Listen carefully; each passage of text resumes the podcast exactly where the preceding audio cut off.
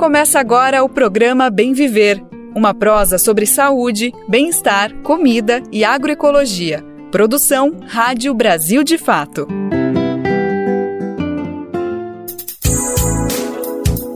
Hoje é quinta-feira, dia 23 de março de 2023 e o Bem Viver tá no ar. Eu sou Lucas Weber e a gente segue junto pela próxima uma hora com muita informação e prestação de serviço. Vamos falar de saúde, agricultura familiar, meio ambiente, tudo isso que é parte essencial para a gente que constrói caminhos possíveis para uma cultura do bem viver, uma sociedade mais justa para todos e todas. Vem comigo, vem com a gente e vamos juntos que o bem viver está só começando. Incentivo à agricultura familiar. Programa de aquisição de alimentos é relançado com prioridade para mulheres, populações negras e indígenas na compra de alimentos. Na entrevista de hoje, você confere uma prosa sobre os riscos dos adoçantes artificiais para a nossa saúde. E vamos conhecer também um coletivo de cinema indígena que fortalece e divulga a cultura dos povos originários. Brasil de Fato 20 anos. Apoie e lute.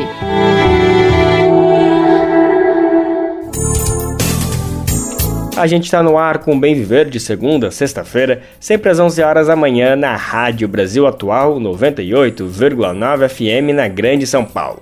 E também pela nossa rádio web no site radiobrasildefato.com.br, que você pode ouvir em todo o mundo. Dá para ouvir o programa nos aplicativos de podcast e na rede de rádios parceiras que retransmitem o bem viver de norte a sul do país. São mais de 100 emissoras. E faça parte você dessa rede. Para saber como, vá em rádio brasildefato.com.br e acesse como ser uma rádio parceira.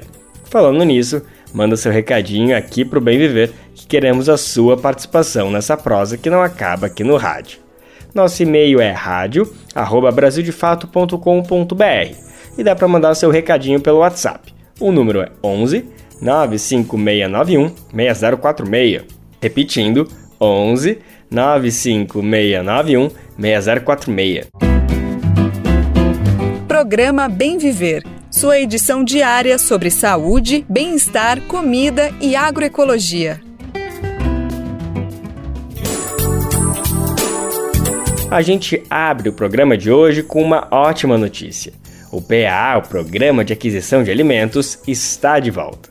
A iniciativa foi recriada pelo governo Lula depois de passar por uma série de desmontes durante a gestão Bolsonaro. Em 2020, ele passou a ser chamado de Alimenta Brasil e agora retoma o nome original de quando foi implementado em 2003. O PAA é um dos mecanismos de combate à fome no Brasil e incentiva os pequenos produtores. Ele prevê a compra de alimentos produzidos pela agricultura familiar e envia para pessoas em situação de insegurança alimentar e nutricional que são atendidas pela assistência social. O programa também tem um papel importante para o abastecimento de estoques públicos de alimentos. Lula restituiu o PA por meio de uma medida provisória entre as mudanças, o programa passa a priorizar mulheres e as populações negras e indígenas, isso na compra dos alimentos. Nossa reportagem acompanhou o lançamento do novo PAA diretamente de Recife. Vamos saber como foi na reportagem com locução de Daniel Lamir. O governo federal formalizou nesta quarta-feira, dia 22, o retorno do PAA, Programa de Aquisição de Alimentos, a iniciativa consiste na compra de frutas, legumes, leite e outros alimentos oferecidos pela agricultura familiar para encaminhamento a populações em situação de vulnerabilidade.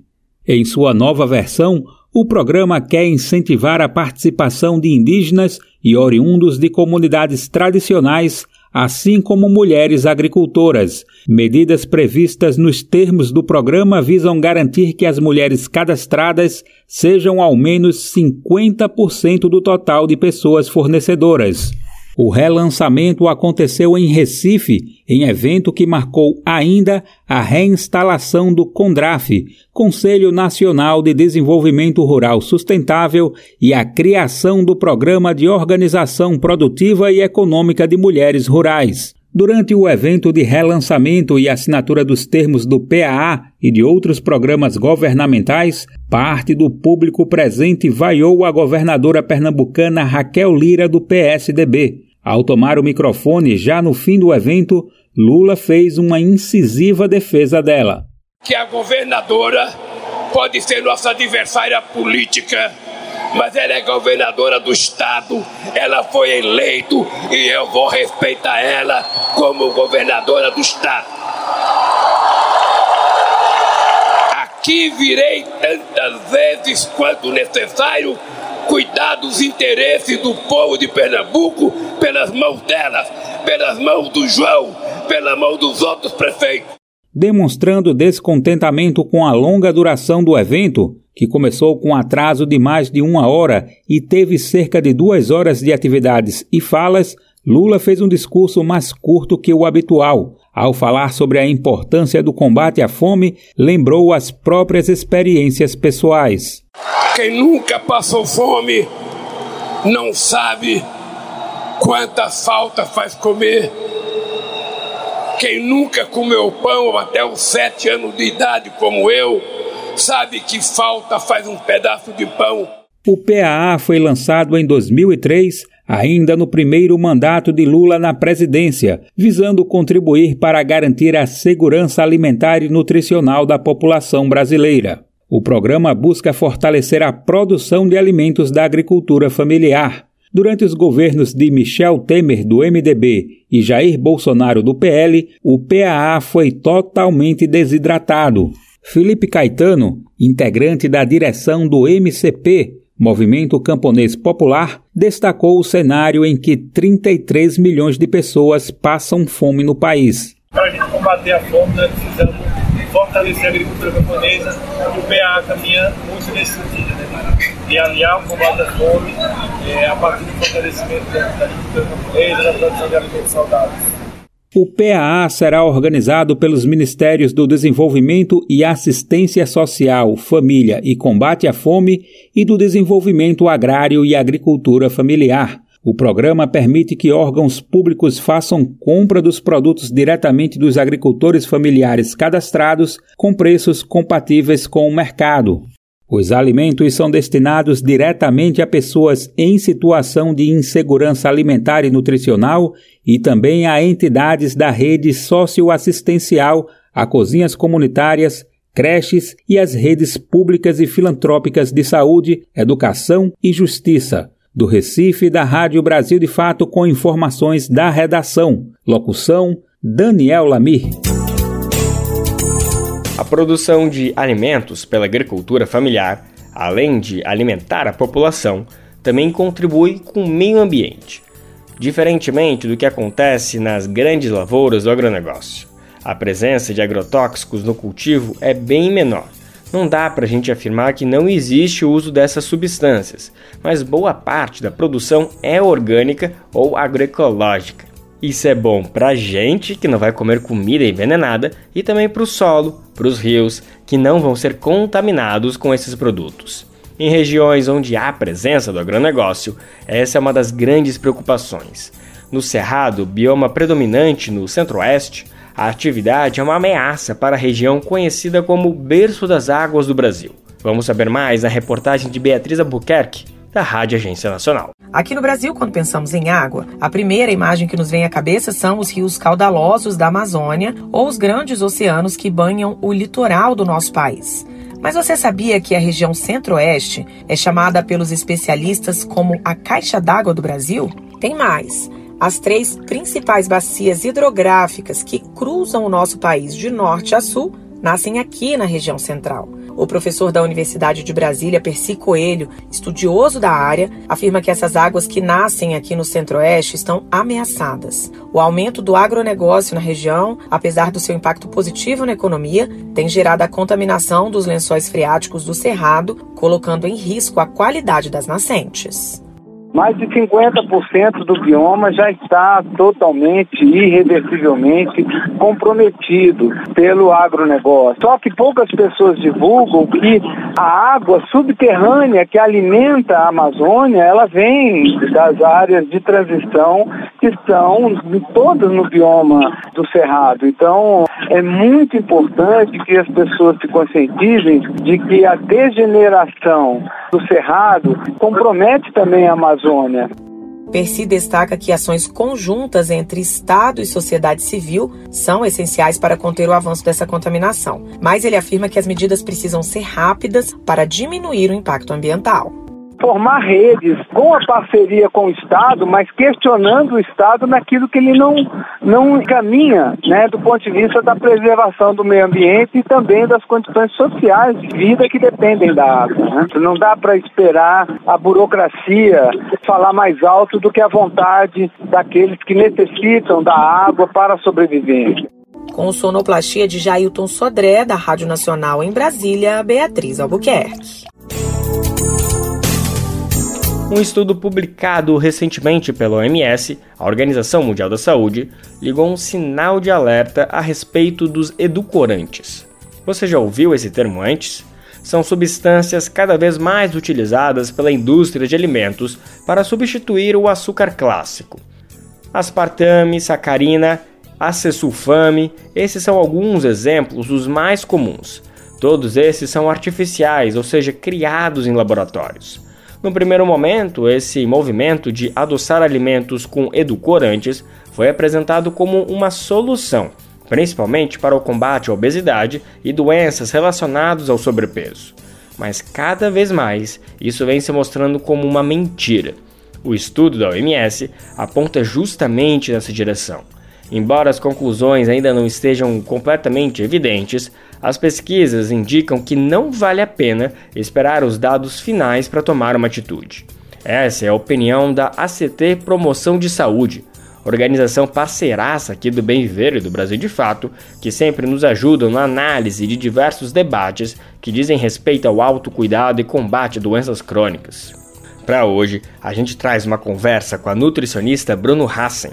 Ela é especialista em saúde pública e atua em parceria com a ACT. Eu tive um papo com ela para saber mais desse estudo da OMS e a gente confere a conversa agora. Antes de começar, eu queria te cumprimentar, Bruna, agradecer a tua disponibilidade e dizer que vai ser um prazer conversar contigo, viu? Obrigada a você, um prazer é todo meu. Bruna, para começar, antes de entrar no mérito do estudo, as novidades que ele traz, eu acho que vale a pena a gente dar um passo atrás e começar numa discussão bem básica, um, dois conceitos que estão bem presentes no nosso dia a dia e que eu acho que ajudam, vão ajudar bastante a nossa audiência a entender melhor esse assunto, que é o diet e o light, né? Diversos refrigerantes e qualquer outros produtos assim, uh, bebidas trazem esses dois, essas duas palavrinhas que sempre parece que é uma maravilha, né? Nossa, vou consumir isso aqui, pronto, não tem nenhum problema. Mas não é bem assim, né? De qualquer forma, antes de falar quais são os problemas, afinal, o que que significa quando um refrigerante ou qualquer outra bebida, qualquer outro produto, ele é diet ou ele é light? essa diferença é basicamente com o que você retira do, é, do, o que você retira e quanto você retira daquele alimento. Então, se você estiver falando de algum é, alimento que seja diet, você está querendo dizer que aquele alimento foi retirado um item. Então, por exemplo, é, o refrigerante, refrigerante dietético, foi retirado o açúcar. E o que, que se colocou no lugar? Algum edulcorante ou uma combinação de edulcorantes. Né? Agora, no caso do light, é uma redução em relação ao que você tinha de pelo menos 25%. Então, tira um pouco de açúcar, ou um pouco de gordura, um pouco de sal. Então, isso vai depender é, do produto. Mas, só para complementar, além desses termos, gente, o, que, o problema que a gente tem hoje é que a gente tem visto outros termos e às vezes a gente não vê nada, né? A gente vê zero açúcar, ou a gente vê sem açúcares e a pessoa acha que não tem nada. Acho que o diet tinha uma correspondência anterior para as pessoas de não, é dietética, é diet, tem alguma coisa colocada ali. Mas os edulcorantes, eles continuam sendo adicionados. acho que isso é bom, é, especificamente no caso da, das bebidas açucaradas, que são substituídas por bebidas, seja diet, zero, há uma substituição incluindo algum ou mais de um edulcorante. Perfeito, Bruna. Já que tu já comentou dos edulcorantes, eu acho que também vale a pena abrir um parênteses aqui para explicar o que, que, são eles, que eles também estão bastante em alta aí, justamente como umas alternativas das grandes indústrias alimentícias, enfim, de conseguir driblar um pouquinho até as tabelas nutricionais ali para tirar a palavra açúcar, gordura, e aí consegue colocar o edulcorante que a gente não está tão familiarizado, mas pelo que eu sei, também é um grande perigo que a gente precisa ter muito cuidado. Você pode explicar um pouquinho para a gente o que, que são ele, o que, que significa e como a gente pode saber saber se eles estão presentes ou não? O nome edulcorante ele não é muito comum, né? Mas na verdade ele é um nome técnico só para falar do que as pessoas conhecem como adoçante. É porque tem estabelecido pela Anvisa uma diferenciação de adoçante, edulcorante, mas adoçante ele inclui qualquer coisa que você bota para para tornar uma bebida doce, um alimento doce. Né? Então ele vai além do, do edulcorante. O edulcorante são aqueles a, que as pessoas conhecem como adoçantes, que têm a função de substituir o açúcar. Né? É, eles foram criados com essa função. Mas o que, que acontece? É, eles, têm, eles são aprovados por organismos internacionais e aqui no Brasil pela Anvisa, mas tem surgido estudos apontando possíveis problemas, possíveis malefícios para a saúde e cada vez mais a gente tem visto que é preciso ter bastante cautela com eles. É, tanto é que a OMS saiu recentemente com uma revisão sistemática apontando que faltam evidências que comprovem que eles são realmente é, seguros e, além disso, as pessoas atualmente é, não sabem quanto de edulcorante elas consomem. Então, há uma preocupação que a gente chama de um acúmulo de edulcorantes durante o dia, que existe um limite máximo, mas a gente não sabe se as pessoas chegam a ultrapassar ou não esse limite máximo, que é considerado até um limite elevado, mas assim, é, é, é um problema ainda.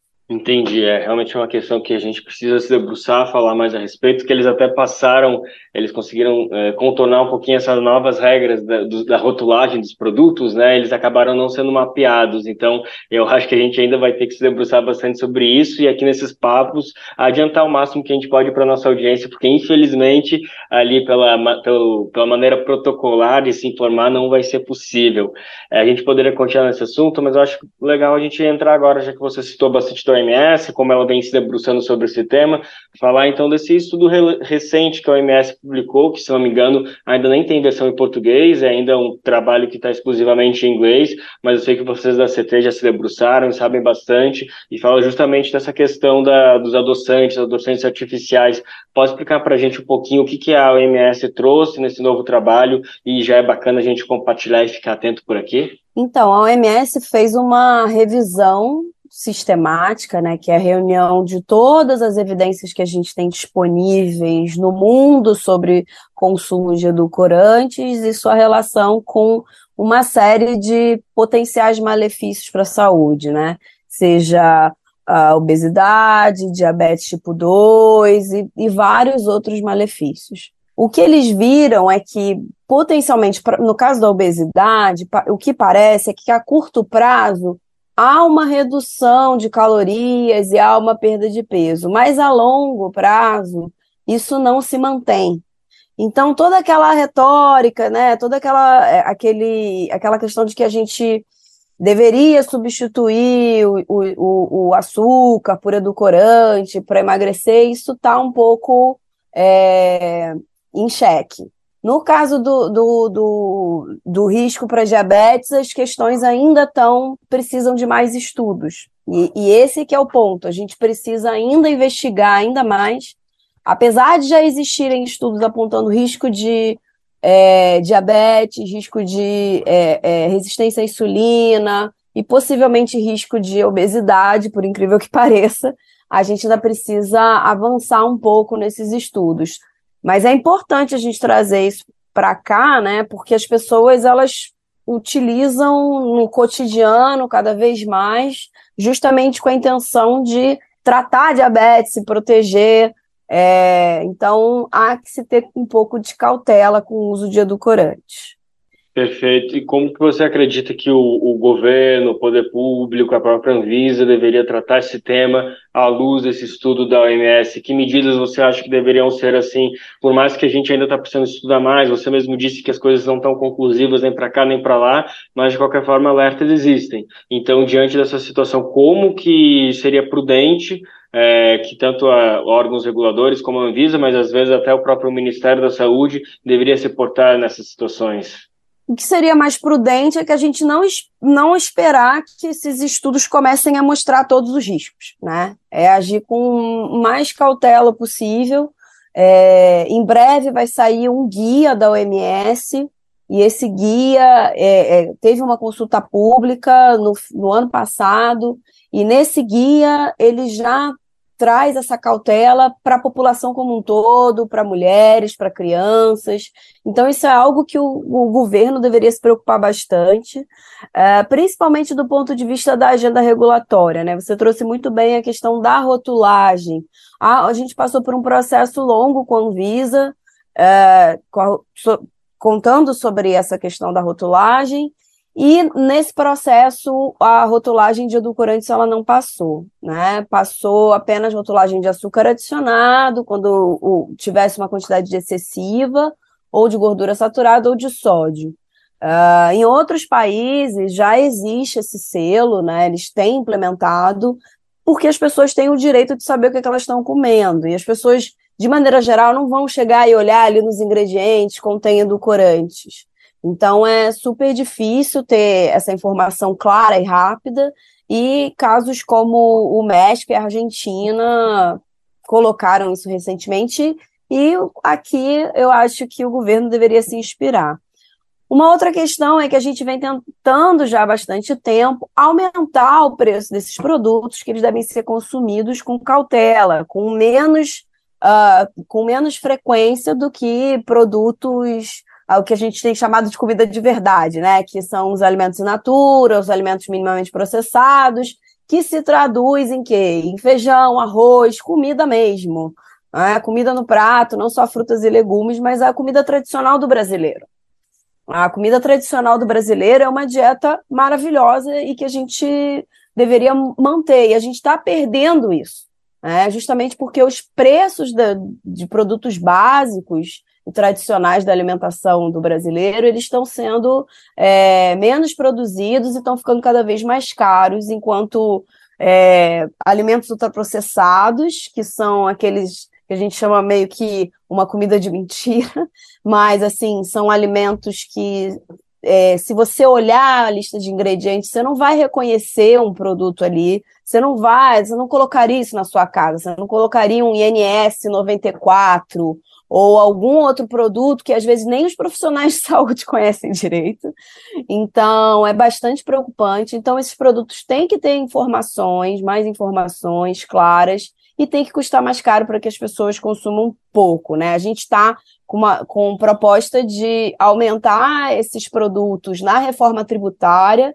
Então, a proposta de um imposto seletivo para produtos não saudáveis, como tabaco, álcool e alimentos ultraprocessados. A gente vem discutindo bastante isso e a gente vem tentando mostrar que a gente precisa ter cuidado como a gente teve com tabaco, como a gente está querendo ter com álcool, para os alimentos ultraprocessados também. Perfeito, Bruna. Só para fechar então nossa conversa e, concluindo esse teu pensamento, é que muitas vezes quando você ou qualquer outra pessoa da CT traz esse debate de aumentar os impostos, sempre fica aquela dúvida no ouvinte, na pessoa que está nos acompanhando, tá, então vocês querem aumentar o preço das coisas, como vai fechar as contas, se o produto que eu consumo vai ficar um pouco mais caro.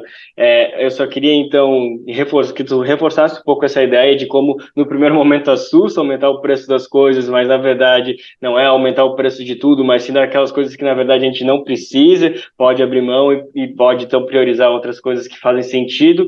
E também queria entender se ao aumentar esses impostos também significa que o governo vai poder poder recolher mais impostos e justamente utilizar esse dinheiro para investir em saúde pública das suas diversas formas, fortalecendo o SUS de forma geral ou até criando programas, políticas públicas para atender pessoas que estão passando por alguma dificuldade alimentar, seja obesidade, desnutrição, enfim. Só queria que tu arredondasse um pouquinho mais isso para as pessoas que estão ouvindo não ficarem indignadas, não acredito que estão querendo aumentar ainda mais o preço das coisas.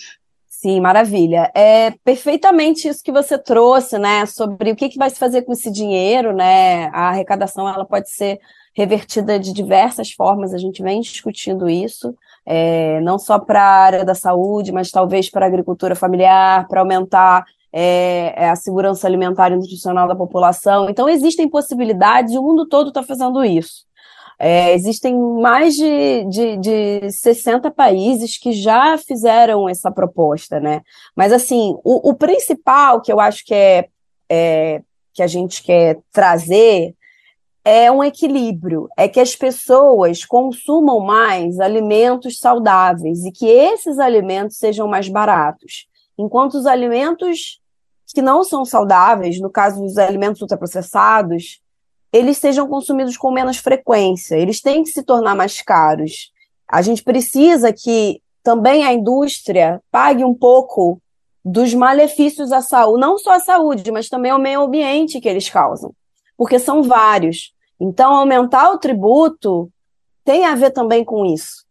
Então, eu acho que é, é uma discussão ampla. De, de, num primeiro momento, a gente entende, as pessoas ficam revoltadas, mas é, é isso, a gente não quer só aumentar o preço de qualquer alimento, né? Eu não estou falando aqui de aumentar o preço da cenoura, do, do, aumentar o preço do arroz ou aumentar o preço do, do macarrão. Estou falando de aumentar o preço de um, pacote de macarrão instantâneo, por exemplo, que ele é nada saudável e super, super, super, super barato, né?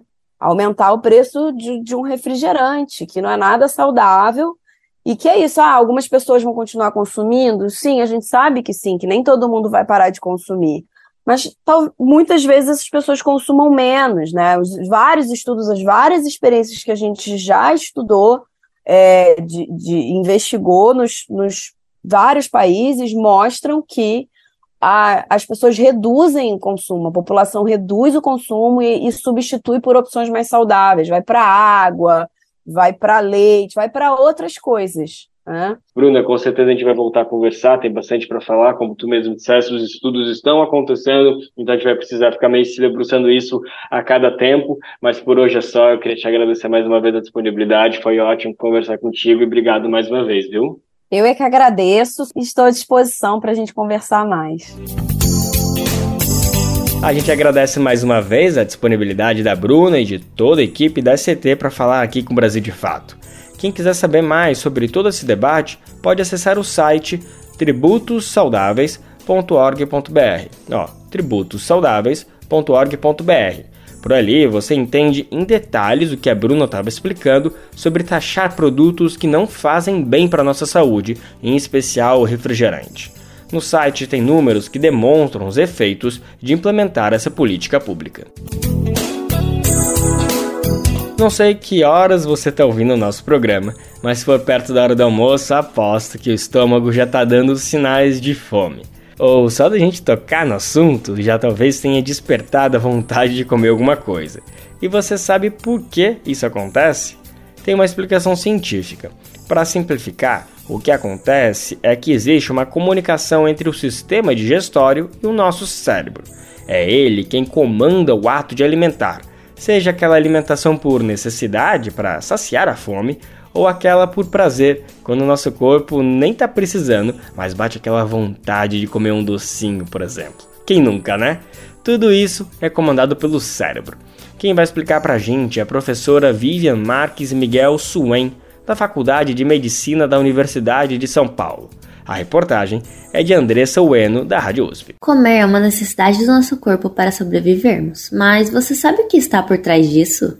A professora Vivian Marques Miguel Suen, da Faculdade de Medicina de Ribeirão Preto da USP, e também coordenadora da equipe de terapia nutricional do Hospital das Clínicas da Faculdade de Medicina de Ribeirão Preto da USP, explica qual a ligação do sistema digestório com o cérebro. O cérebro e o intestino estão conectados por vários mecanismos. Tem um nervo que se origina no cérebro e esse nervo ele emite ramos até o nosso intestino. Ele se chama nervo vago. Esses ramos eles fazem a conexão entre o intestino e o cérebro e eles levam sinais a um local conhecido como núcleo do trato solitário. Então, eles levam sinais do cérebro para o intestino e do intestino para o cérebro. E também para outras regiões que regulam as nossas emoções. Um outro mecanismo é por meio das bactérias que habitam o nosso intestino. Elas também participam dessa comunicação. E como é que elas fazem isso? Elas digerem os alimentos que nós comemos e produzem substâncias que também estimulam esse nervo. Além disso,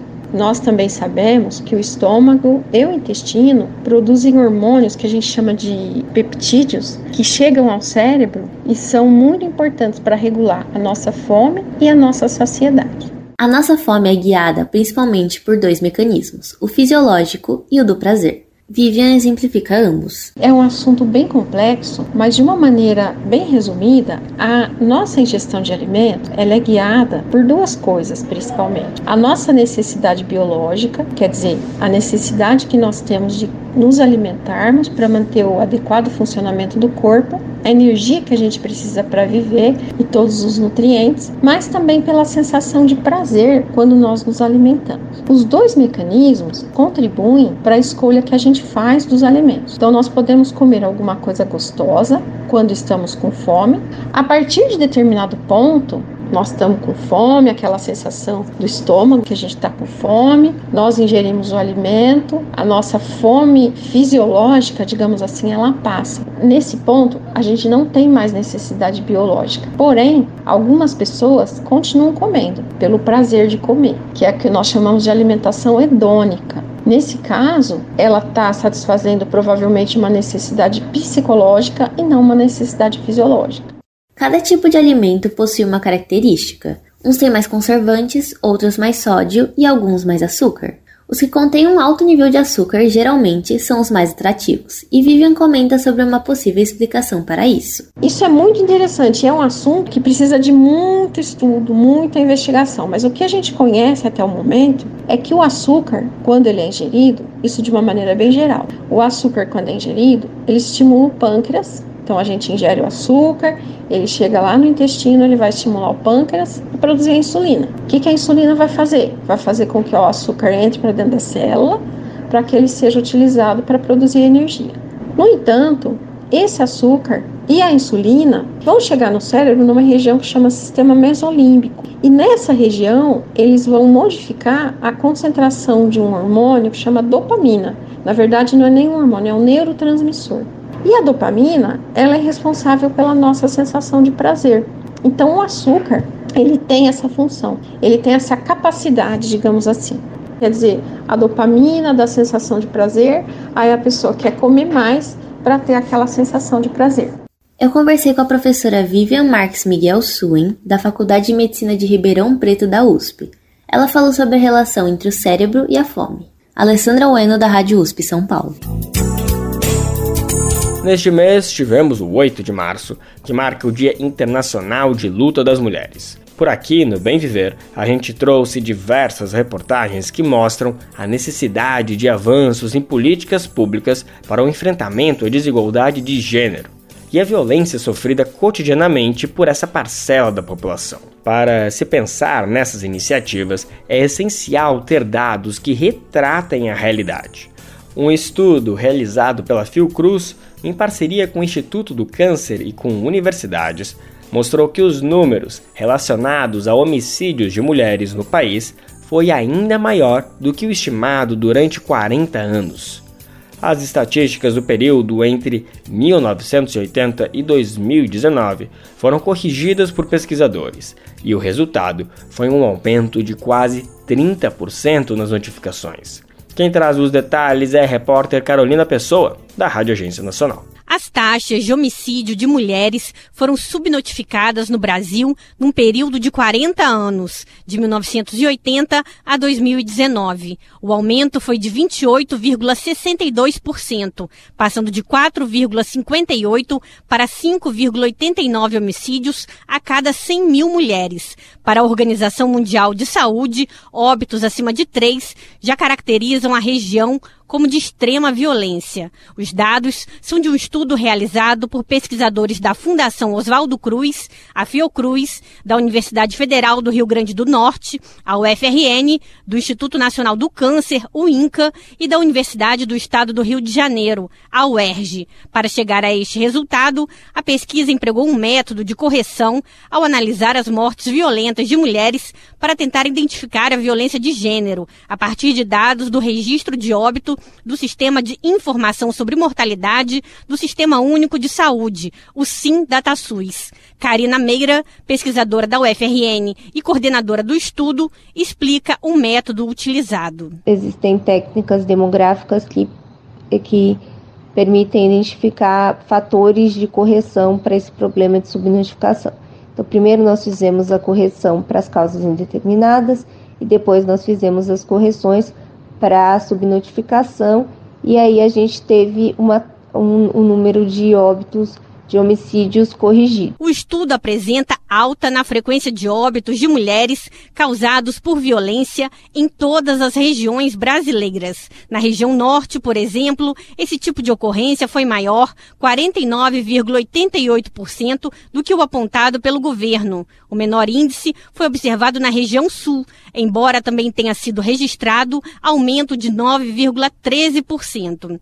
Rafael Guimarães, pesquisador do Departamento de Ciências Sociais da Escola Nacional de Saúde Pública, Sérgio Arouca, da Fiocruz, e coautor do estudo, explica essas disparidades entre regiões. A gente tem aí uma redução do risco de óbito para o Sudeste e para o Sul e um aumento do Norte e Nordeste, que significa dizer que ao longo desses últimos 40 anos, gradativamente, esse problema de saúde pública foi se tornando particularmente é, mais penalizante para as mulheres do norte e do nordeste do que para o sul do Brasil. Outro dado alarmante é quanto aos assassinatos de mulheres negras. Entre 2009 e 2019, o Brasil registrou uma redução dos homicídios de mulheres brancas e um aumento entre mulheres pretas. Em 2019, uma mulher negra sofria um risco 1,7 vezes maior de ser assassinada em geral, sendo a situação mais grave em alguns estados. No Rio Grande do Norte, por exemplo, uma mulher preta encarava um risco 5,1 vezes maior de ser morta.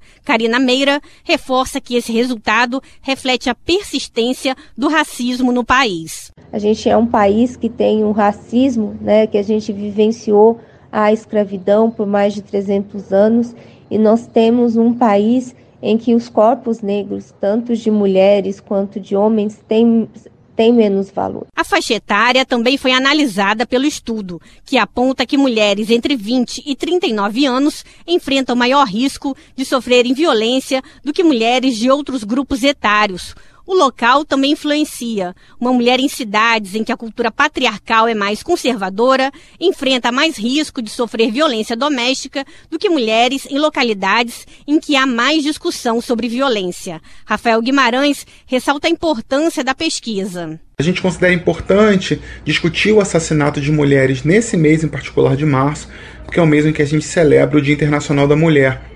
E a gente pretende que esse nosso diagnóstico seja uma pequena contribuição para os estudos de iniquidade do gênero nesse país.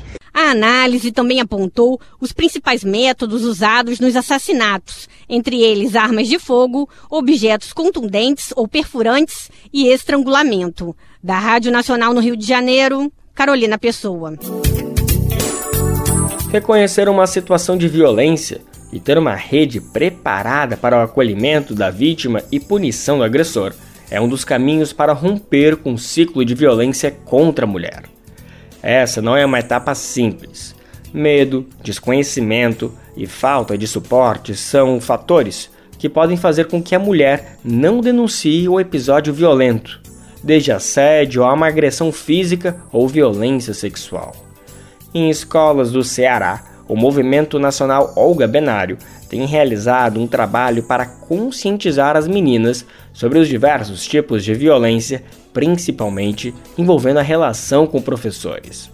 Na semana passada, um professor foi preso na capital cearense, acusado de enviar mensagens obscenas e fazer convites inadequados para as alunas. As palestras ensinam a reconhecer, por exemplo, um caso de assédio e orienta sobre a forma de agir diante desse tipo de situação. Vamos conhecer melhor esse projeto na reportagem de Amanda Sobreira, com locução de Talita Pires. Na noite da última quinta-feira, dia 16, a Polícia Civil do Ceará prendeu um professor de futsal investigado por crimes de estupro em Fortaleza. De acordo com as investigações, pelo menos sete adolescentes entre 13 e 15 anos foram vítimas do homem, de 43 anos. De acordo com os relatos, o professor enviava mensagens com palavras obscenas e convites inadequados, além de assédios que aconteciam durante os treinos. Uma das atletas chegou a filmar uma massagem e o professor retirou o celular das mãos dela quando percebeu. A iniciativa de filmar o crime não é comum. O medo, desconhecimento e a falta de suporte são as barreiras mais difíceis de quebrar por quem sofre assédio sexual. Quando a violência é vivenciada no ambiente escolar, a responsabilidade da prevenção vem, muitas vezes, de quem comete o crime. Segundo dados da última pesquisa de saúde dos escolares de 2019, uma em cada cinco adolescentes entre 13 e 17 anos diz já ter passado por algum abuso. Quase 9% das meninas dessa idade já foram estupradas, sendo a maior parte antes dos 14 anos. Os números são apenas referências, já defasadas, de uma realidade que existe em todo o Brasil. O Movimento Nacional Olga Benário faz um trabalho de formiguinha nas escolas do Ceará. Desde 2020, as militantes realizam palestras para ensinar as estudantes sobre o que é assédio e como ele deve ser combatido. Mais de 20 escolas já receberam as palestras em Fortaleza e no interior do estado. Os debates acontecem de maneira mista, com a presença de educadores. A formação também orienta as estudantes para elas saberem o que fazer, como explica Catarina Matos, coordenadora do movimento no Ceará. Porque a gente sabia que muitas delas são desacreditadas, né, por muitas vezes a gestão das escolas é omissa né, em relação às situações que acontecem faz pouco, transfere o professor de escola para escola, enfim. E nós percebemos que uma das formas né, que o movimento de mulheres poderia ajudar essas meninas a combater o assédio seria elas mesmas entendendo como é que esse assédio funciona. Catarina diz que após as atividades, muitas meninas procuram as palestrantes para fazer a denúncia ali mesmo, com relatos de abusos em casa ou de situações de violência com um companheiro. Na escola Maria José Santos Ferreira Gomes, no bairro Quintinho Cunha, as orientações chegaram por uma solicitação do Grêmio Estudantil, como afirma a estudante Juliana Brasil, diretora de cultura do Grêmio. Muitas meninas na palestra tiveram liberdade não só de escutar, mas também de falar e entender o que é, como denunciar.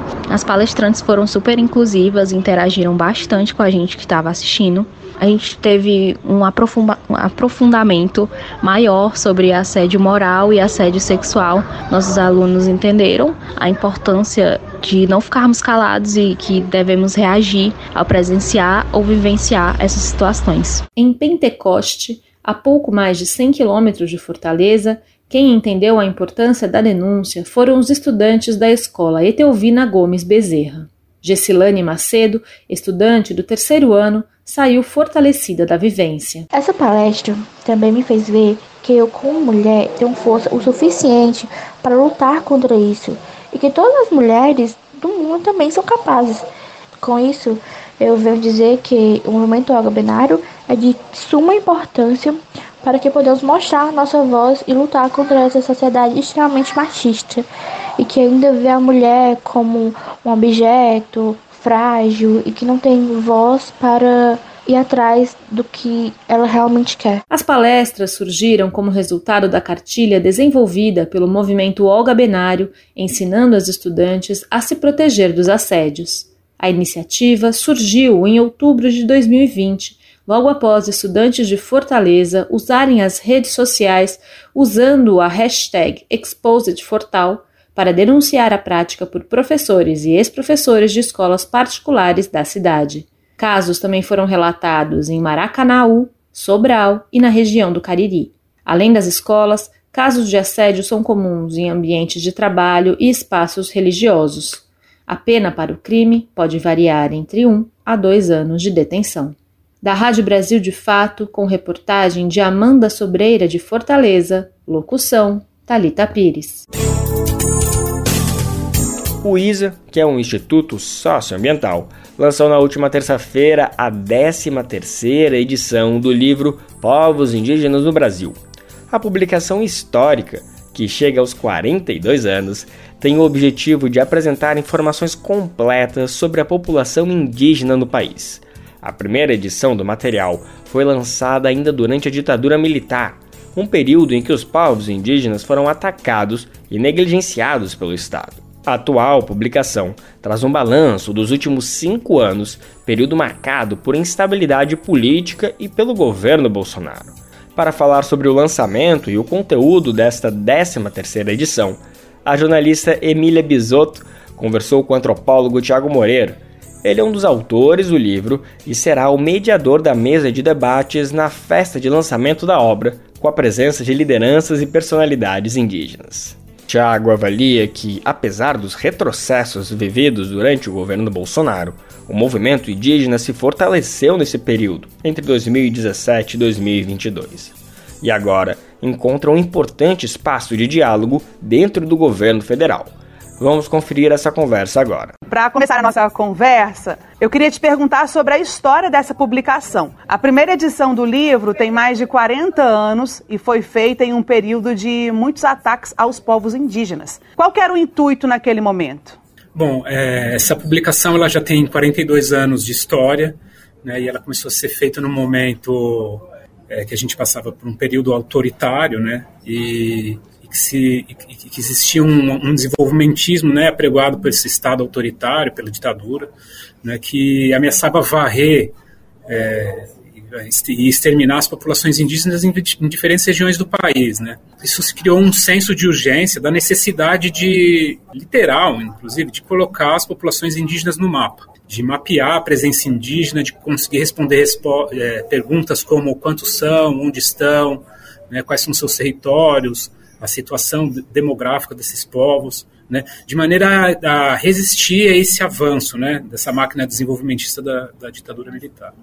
Tiago, e como que é feito esse trabalho de campo para poder levantar quais são os povos indígenas, quais as línguas eles falam, o tamanho da população, entre outras informações? Então, esse trabalho ele, ele é um trabalho hercúleo, assim, é, é um trabalho gigantesco e que ele só pode acontecer naquele momento e durante todos esses é, mais de 40 anos aí, que a gente vem é, publicando esses volumes, envolvendo, ele só pode acontecer envolvendo uma grande rede de colaboradores. Então são pessoas, são colaboradores indígenas, né, antropólogos, linguistas, professores, é, profissionais de saúde, são pessoas que estão nesses lugares, né, nas diferentes regiões do, do, do, país, que colaboram com a edição, que colaboram com o nosso banco de dados, trazendo informações sobre as populações indígenas nesses lugares, sobre as ameaças que elas estão sofrendo, mas também sobre a maneira como, a maneira como elas estão organizadas, sobre as línguas, quais são as línguas faladas, né, quem são essas populações, né, qual a situação da saúde, qual a situação dos seus territórios. Então, é, é, a edição atual, é, para vocês terem uma ideia, envolve mais de 400 colaboradores entre, entre autores e fotógrafos. São, são mais de 240 autores. E boa parte deles, nessa edição, a gente conseguiu que boa parte deles fossem pessoas indígenas, autores indígenas, né, exercendo seu protagonismo e falando so, sobre sua realidade, né, sobre seus territórios, enfim, sobre a sua própria vida. Tiago, essa nova edição cobre o período de 2017 a 2022 e engloba parte do governo Temer e todo o governo Bolsonaro. Quais são as marcas desse período, tanto em termos de retrocessos quanto de resistência indígena? Bom, acho que essa edição, a 13 terceira edição, tem uma conexão com a primeira edição muito importante, que eu acho que é essa questão da resistência contra um Estado autoritário, né? A gente viu aí a emergência de um estado policialesco aí durante esse período desses últimos seis anos, né? Ali uma coisa mais embrionária no Temer, mas já no governo Bolsonaro um estado encampado contra os direitos indígenas. E a gente, entre os destaques dos, dos retrocessos, a gente pode citar a questão das demarcações. Né? A gente nunca teve um, teve um retrocesso desde a Constituição no, na questão das demarcações das terras indígenas. Né? Basta lembrar aí que, o, que quando o Sérgio Moro era, ele era ministro do governo Bolsonaro, ele mandou de volta para a FUNAI 17 terras indígenas que estavam ali aguardando a, a assinatura pelo ministro, pelo ministro da Justiça né, da sua demarcação definitiva. declaração Já. dos limites dessas áreas. E em relação à edição anterior da publicação, houve povos e línguas indígenas que desapareceram? Nesse aspecto, a gente tem, a gente tem experimentado assim uma grande resiliência das línguas indígenas. As línguas indígenas são línguas profundamente ameaçadas, porque são línguas que têm pouquíssimos falantes, mas ao mesmo tempo a gente tem é, visto surgir várias iniciativas de recuperação e de força, e fortalecimento linguístico, um, um, fato que é bastante importante, né? Então a gente conseguiu, os povos indígenas conseguiram manter, manter um número parecido de línguas indígenas durante esse período. E como que você avalia o momento atual da luta indígena, levando em conta que agora existe um ministério voltado exclusivamente para essa questão e que pela primeira vez uma pessoa indígena chefia a FUNAI? Olha, eu acho que olhando, olhando para trás e, e para frente ao mesmo tempo, né, a gente vê que nesse período foi um período de recrudescimento, de grandes ameaças aos povos indígenas, mas foi um momento de fortalecimento é, do movimento indígena. O movimento indígena nunca foi tão forte. E eu acho que agora, com, com, esse, né, com esse novo governo, abre uma, uma oportunidade de diálogo, oportunidade de, construção de uma nova política é, indigenista feita pelos próprios indígenas, né, com o Ministério dos Povos Indígenas, com essa reformulação da FUNAI, com esses cargos importantes ocupados por, por pessoas indígenas, por lideranças indígenas de destaque, né, como é a, a Joênia Wapichana, que está à frente da, da nova FUNAI, né, a Sônia Guajajara, é, na frente do, do Ministério do, dos Povos Indígenas, né, é, acho que isso vai, é, acho que abre uma janela de, de oportunidades bastante grande para os direitos indígenas. Ok, Tiago, muito obrigada pela participação e todas as informações repassadas aqui para a gente, viu? Até uma próxima. Obrigado, até mais. A gente segue falando da questão indígena aqui no Bem Viver, agora para apresentar um coletivo de cinema que atua no fortalecimento e divulgação da cultura dos povos originários. É o coletivo Funio, esse grupo já tem 10 anos de existência e é formado por indígenas da etnia que habitam o agreste pernambucano. Nas produções, os indígenas contam as próprias histórias, sem intermediários, uma ferramenta que rompe com o estereótipo dos povos originários criado pela colonização. Os filmes produzidos transportam o espectador para dentro da comunidade, registrando memórias e fortalecendo a identidade da etnia. Quem conta mais pra gente é a repórter Lucila Bezerra.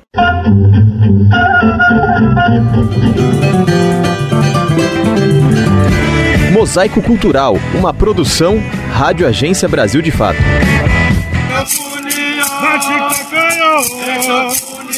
Em Pernambuco, os indígenas da etnia Funiô habitam um território às margens do rio Ipanema, próximo ao município de Águas Belas, no Agreste. Além da tradição e da religiosidade, os Funiô trazem a preservação e a valorização da própria cultura como uma marca. A partir de uma oficina da ONG Vídeo nas Aldeias foi criado o coletivo Funiô de Cinema, que após 10 anos possui diversas produções apresentadas em festivais nacionais e internacionais.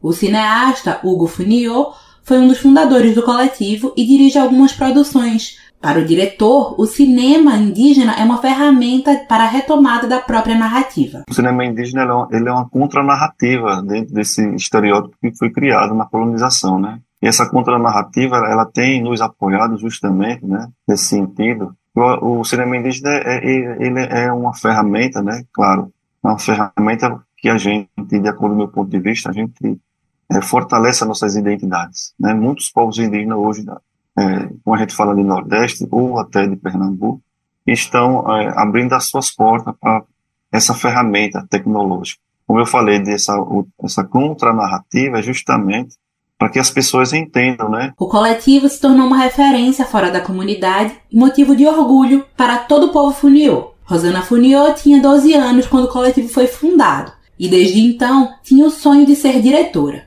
Hoje, aos 24 anos, ela é cineasta e co-diretora de diversas produções, como o filme Xixiá, o primeiro filme de ficção produzido pelo coletivo. Cada vez mais eu tenho essa paixão por mostrar, como te falei, mas a gente tem que ter força de vontade, porque é trabalho voluntário.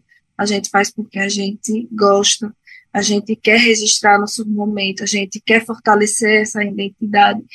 E até hoje nosso objetivo é registrar essas vivências que em sua essência são nossas. A cineasta destaca que as produções do coletivo transportam o espectador para dentro da aldeia Funil e levam a cultura da etnia e a força dos povos originários por onde quer que passem. Quero sempre mostrar às pessoas para eles ter, estar por dentro da nossa tribo, entendeu? Conhecer tudo, né? Através das histórias dos ancestrais que contam, né, assim, nossas origens. As produções audiovisuais realizadas pelos povos originários são uma forma de demarcar no cinema a voz e a estética da cultura de cada etnia. Para quem quiser conhecer os filmes e a cultura Funiô, é só acessar o canal Coletivo Funiô de Cinema. E no canal Vídeo nas Aldeias é possível conhecer filmes de coletivos indígenas em todo o país. Para o cineasta Hugo Funiô, cada passo e cada produção importa. A gente está buscando esse espaço de voz,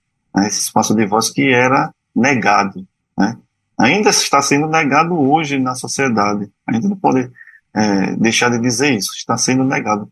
Não só a nossa voz, como também as vozes dos afrodescendentes e outras questões sociais, outras, né? Então, esse espaço de voz, ele está é, se abrindo né? a cada dia, a cada passo, a cada produção. De Recife, para a Rádio Brasil de Fato, Lucila Bezerra.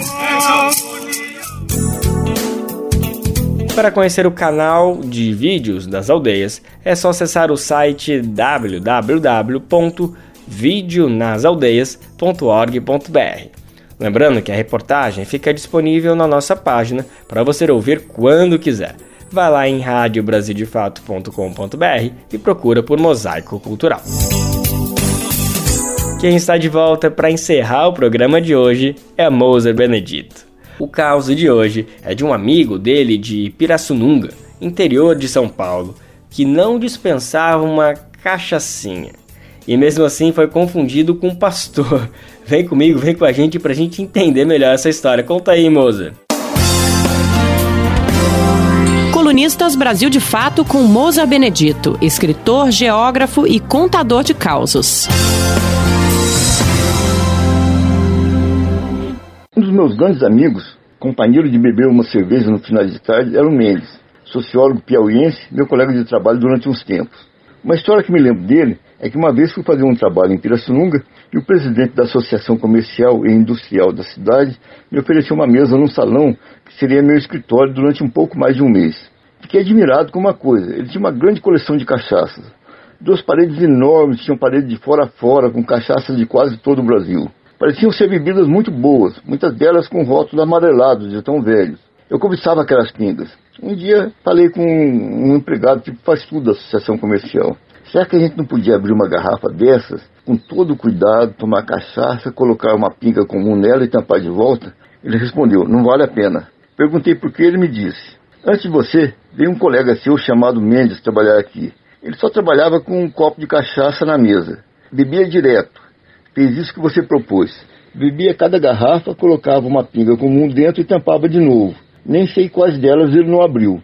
Anos depois, outro amigo, o Manete, me contou que uma época o Mendes pediu para passar uns dias numa casa que ele tinha num povoado chamado Pinheirinho, perto de Taubaté. Era um lugarzinho pequeno, com uma igrejinha, um campo de futebol, umas 30 casas, uma venda e um boteco. O boteco tinha uma particularidade, um pequeno alambique. Os fregueses bebiam a cachaça logo que saía do alambique, sem dar tempo nem para ela descansar nem nada. Bom, o Mendes passou uns 15 dias no Pinheirinho, conversava bastante com o povo e era freguês desse boteco. Ele aproveitou para ler as obras completas de Shakespeare. Quando não estava no boteco, estava num banco debaixo de uma árvore lendo um livro grosso de capa preta. Um cara andando vestido formalmente, sempre com um livrão de capa preta debaixo do braço. Os moradores ficaram curiosos sobre aquele livro, mas não perguntaram acharam que só podia ser uma Bíblia. Depois que o Mendes voltou, Manete foi passar uns dias lá e lhe disseram: Boa gente aquele seu amigo pastor, mas que cachaceiro, nunca vi pastor beber daquele tanto. Você ouviu o escritor Mousa Benedito, geógrafo e contador de causos.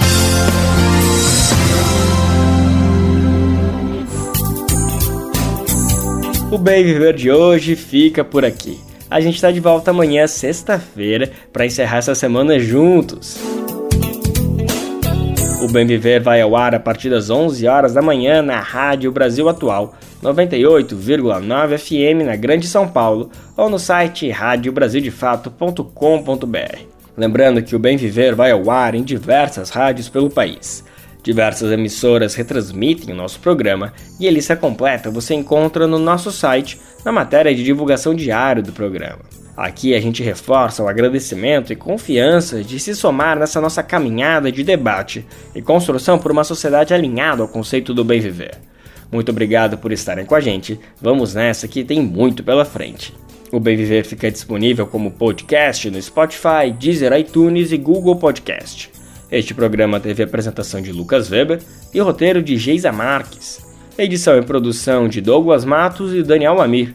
Trabalhos técnicos de André Paroche, Adilson Oliveira e Lua Gattinone.